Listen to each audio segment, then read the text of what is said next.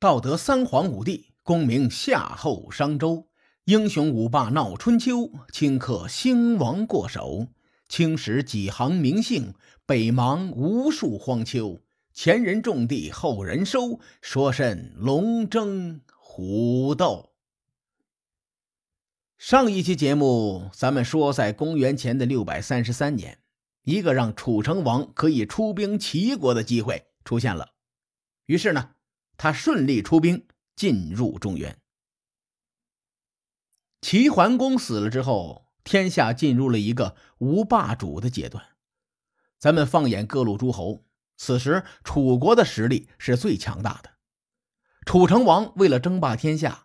他从思想上就开始靠近中原文化。早年间在少林会盟的时候，楚人就曾经说：“说我楚国与齐国相隔甚远，是风马牛不相及呀。”等到楚宋打了一场洪水之战后，楚国已经将势力范围向北推进，所以实际上呢，这个楚国已经和宋国接壤了。随着楚国意识形态的转变，以及楚国的辐射力北扩，很多中原诸侯国对楚国的态度从鄙夷变成了重视，甚至有些诸侯啊，这步子迈得更大的啊，就开始走上了亲楚的路线。鲁国和魏国便是两个优秀的代表。众所周知啊，齐鲁两国因为地缘的问题，他们的外交关系一直不稳定。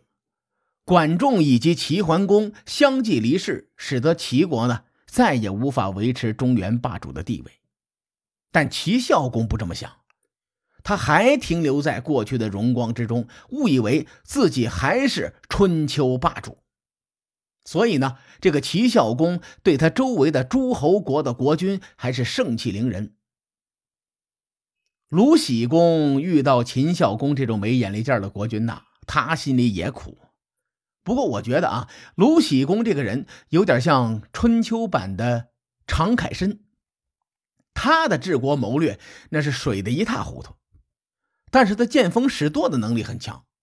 哎，齐桓公去世之后，这个鲁僖公与齐国就开始渐行渐远。城濮之战后呢，鲁僖公发现，哎，我可以借助楚成王的力量来对抗齐国呀。于是。鲁僖公同志同时走上了两条路线，第一条路线是依楚制齐，第二个路线呢是联合其他的诸侯对抗齐国。鲁僖公的第二个路线涉及到后面中原大混战的这个这个局势划分，所以啊，我先说说鲁僖公的盟友们到底是谁。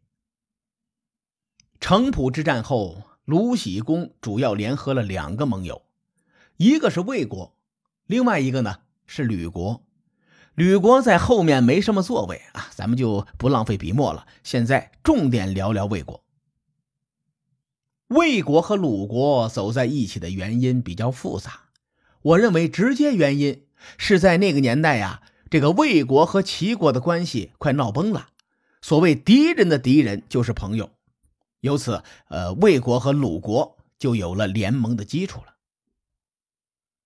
魏国和齐国对立的导火索出在邢国身上，大家应该还记得啊，在戎狄祸乱中原的岁月里，这个魏国和邢国相继遭遇灭顶之灾，这两个国家都迁都到这个曹地附近。根据史书记载的位置来看，魏国与宋国更近。邢国与齐国更近，这两个百废待兴的国家都需要依靠大国，所以呢，魏国和宋国越来越密切，邢国呢则抱住了齐国的大腿。再后来，魏国加入宋襄公的派系，魏国多次参与宋襄公的会盟，并且跟随着宋军一同出兵，在宋襄公平叛这个齐乱的那次军事行动当中。邢国就站在了齐国的一边。当时啊，这个邢国还出兵偷袭了魏国。转过年，魏国缓了一口气，也该到了秋后算账的时候了。史书上记载，说魏文公刚要派兵，魏国就发生了严重的旱情，魏文公就吓尿了，他准备向山川祭祀，而且呢还请了一个高人，哎，为这次祭祀进行占卜。占卜的结果显示，祭祀不吉利，不能祭祀。魏文公是欲哭无泪呀！魏国大旱，还不让我祭祀祈福，你这我上哪说理去？魏国有个大夫叫宁庄子，这个人很聪明，他跑去就劝魏文公说：“你看，当年呐，这个武王伐纣之前也发生过饥荒，但是武王伐纣成功之后，周王室就丰收了。”这是天意。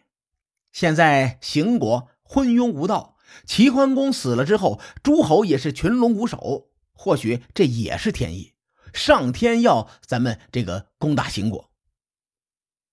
魏文公也没别的办法，只好听从宁庄子的话。于是呢，就开始集结大军。哎，您说巧不巧？史书上记载说：“失星而雨。”也就是刚刚集结好军队，就下雨了。魏文公一解后顾之忧啊！后来魏国将邢国这顿饱揍啊，邢国被打得鬼哭狼嚎。从历史对魏文公的评价来看，魏文公勉强算得上是中兴之主。当年魏懿公好贺亡国，留给魏文公一个烂摊子。魏文公继位的时候呢，上下只有兵车三十乘。那个时候，魏国的兵力往多了算，也不到两千人。而到了魏文公执政后不久，魏国的兵车数量就已经有了三百乘。你看，这个进步是很大的。三百乘兵车在当时是一个大诸侯国的入门级的配置，所以呢，魏国打邢国就是轻松加愉快。邢国被打得心有不甘呐，于是，一年之后，这个邢国的国君拉拢齐国和狄国，在邢国会盟，并且订立了盟约。齐国呢，也答应替邢国出主意，想办法来对付魏国。当齐孝公收到邢国的请求之后，他积极主动的就介入了魏国和邢国的纷争。啊，以此呢，呃，向列国证明说齐国依然是霸主。当然了，这是他一厢情愿啊。魏文公看见齐国站在邢国的背后，心里非常的不爽。而且这个魏文公吧，面对齐国这个庞然大物，他心里多少也是有些没底的。史书上说：“于是魏方并行。”这句话的意思啊。就是说，魏文公此时才开始担忧邢国。这句话透露了几个信号：第一，此前呢，魏国并没有把邢国放在眼里，此时才开始正眼看邢国，对吧？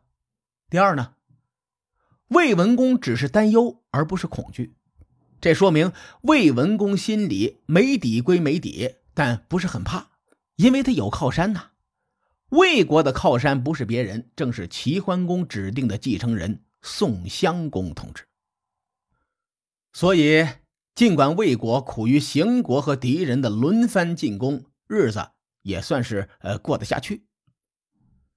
魏文公的如意算盘打的是好，但是谁也不是预言家，他万万没有想到会把自家的性命压在宋襄公的身上。结果呢？没过多久，这个宋国在蒲城之战中就一败涂地，宋襄公的霸业也成了一场空了。魏文公收到城濮之战的战果，顿时就傻眼了。他原本以为宋襄公是个王者，但没想到对方他最多是个青铜。魏文公这个大腿抱的，等于四九年加入国军，那是一个道理呀。他算计了半天。最终呢，还是竹篮打水一场空。到了这个节骨眼上，魏文公再抱齐国的大腿肯定是来不及了。可让魏文公抱楚国大腿吧，毕竟城濮之战是刚刚结束吧？啊，这个时候魏文公转投楚国的阵营，那确实太难看了。所以魏文公和鲁国走到了一起，乱不乱？如此一来呢，咱们分析一下啊，此时的春秋战国形势，楚国派有郑国、陈国、蔡国，鲁僖公也采取依楚制齐的路线，而魏国呢，也借着跟楚国的联盟，走上了亲楚路线。自从魏国再次有了队伍，魏文公的心里安稳了不少。魏国和鲁国频频联合行动。并且在公元前的六百三十五年出兵讨伐了邢国，魏文公彻底替邢国画上了句号，邢国就此被灭，退出了历史的舞台。似乎魏文公一生的使命只是为了消灭邢国。邢国被灭后没几个月，魏文公就走了。随后呢，魏成公继位。你听魏成公这个名字啊。他是一个很好的谐音梗啊！别人问他革命事业成功没，他说未成功。你听啊，丧不丧气？话说齐孝公一看鲁国和魏国频频联合行动，他心里就很不爽。齐孝公呢，心说：怎么着？我爸爸刚走，你们就蠢蠢欲动了？是你们太飘了，还是我齐国拿不动刀了？公元前的六百三十四年，鲁国发生了饥荒，齐孝公大笔一挥，趁机率兵攻打鲁国。事实证明啊，齐国真是拿不动刀了。齐国刚对鲁国动手，魏国就从背后插了齐孝公一刀，在后方攻打齐国。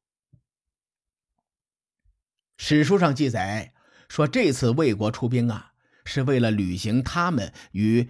鲁国会盟的盟约，实际上呢，春秋诸侯之间的盟约，有的时候啊，它就是一张擦屁股纸啊，屁用没有。如果按照史书的逻辑，魏国出兵，吕国也应该出兵，但是吕国人家纹丝没动啊，装没看见。前文咱们聊了，聊了魏国和齐国这么多的恩怨情仇。其实我判断呐，魏国选择出兵是从自身的利益出发的。齐孝公不是莽夫，这个时候他腹背受敌，但是呢，他没有轻举妄动攻入鲁国。最终，齐鲁双方还是选择了和谈，这仗没打起来。鲁僖公这个人是蔫坏蔫坏的。齐国退兵之后呢，鲁僖公偷偷的派人去楚国借兵。齐国本来就是楚成王的心腹大患，对吧？此时呢，鲁僖公又给楚国提供了一个攻打齐国的借口。你看，我瞌睡了就有人递枕头啊！楚成王自然是乐得屁颠屁颠的。于是呢，楚国就顺势出兵伐齐。鲁僖公不仅找到了楚军。他还联络了齐桓公的其他几个公子，一起对抗齐孝公。著名的奸臣易牙也参与其中。史书记载啊，说鲁国此次攻打齐国之后，齐桓公有七个儿子跑到了楚国，在楚国做了大夫。春秋对这场战争描述的不详细，但我推测呀，齐国受伤很严重。因为在第二年，也就是公元前的六百三十三年的夏天，齐孝公一命呜呼。同时，《春秋》还记载说，齐孝公一死，鲁国就停止了军事行动。因为在礼乐制度下，如果一个国家的国君在某一年去世，其他的诸侯国在当年是不能攻打人家的。虽说鲁国撤兵了。但此时齐国又发生了内乱，公子开方杀死了齐孝公的儿子，并且拥立公子潘做了国君。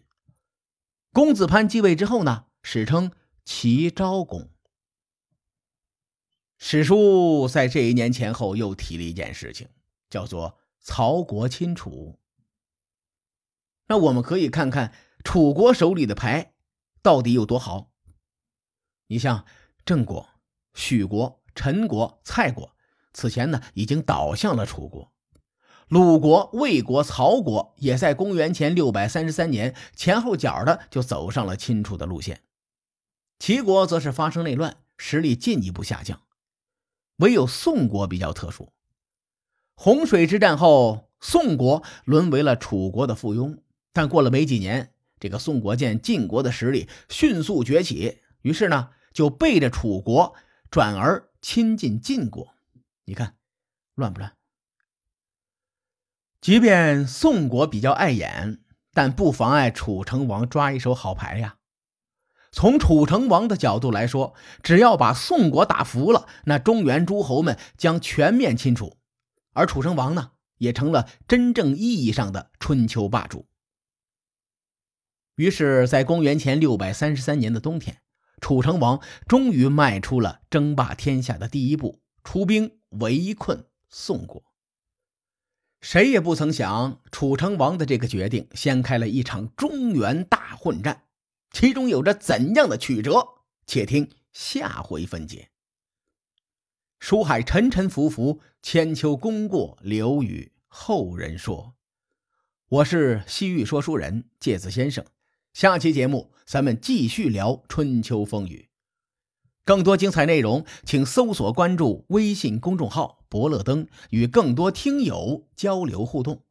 伯乐灯还将定期为粉丝发放福利。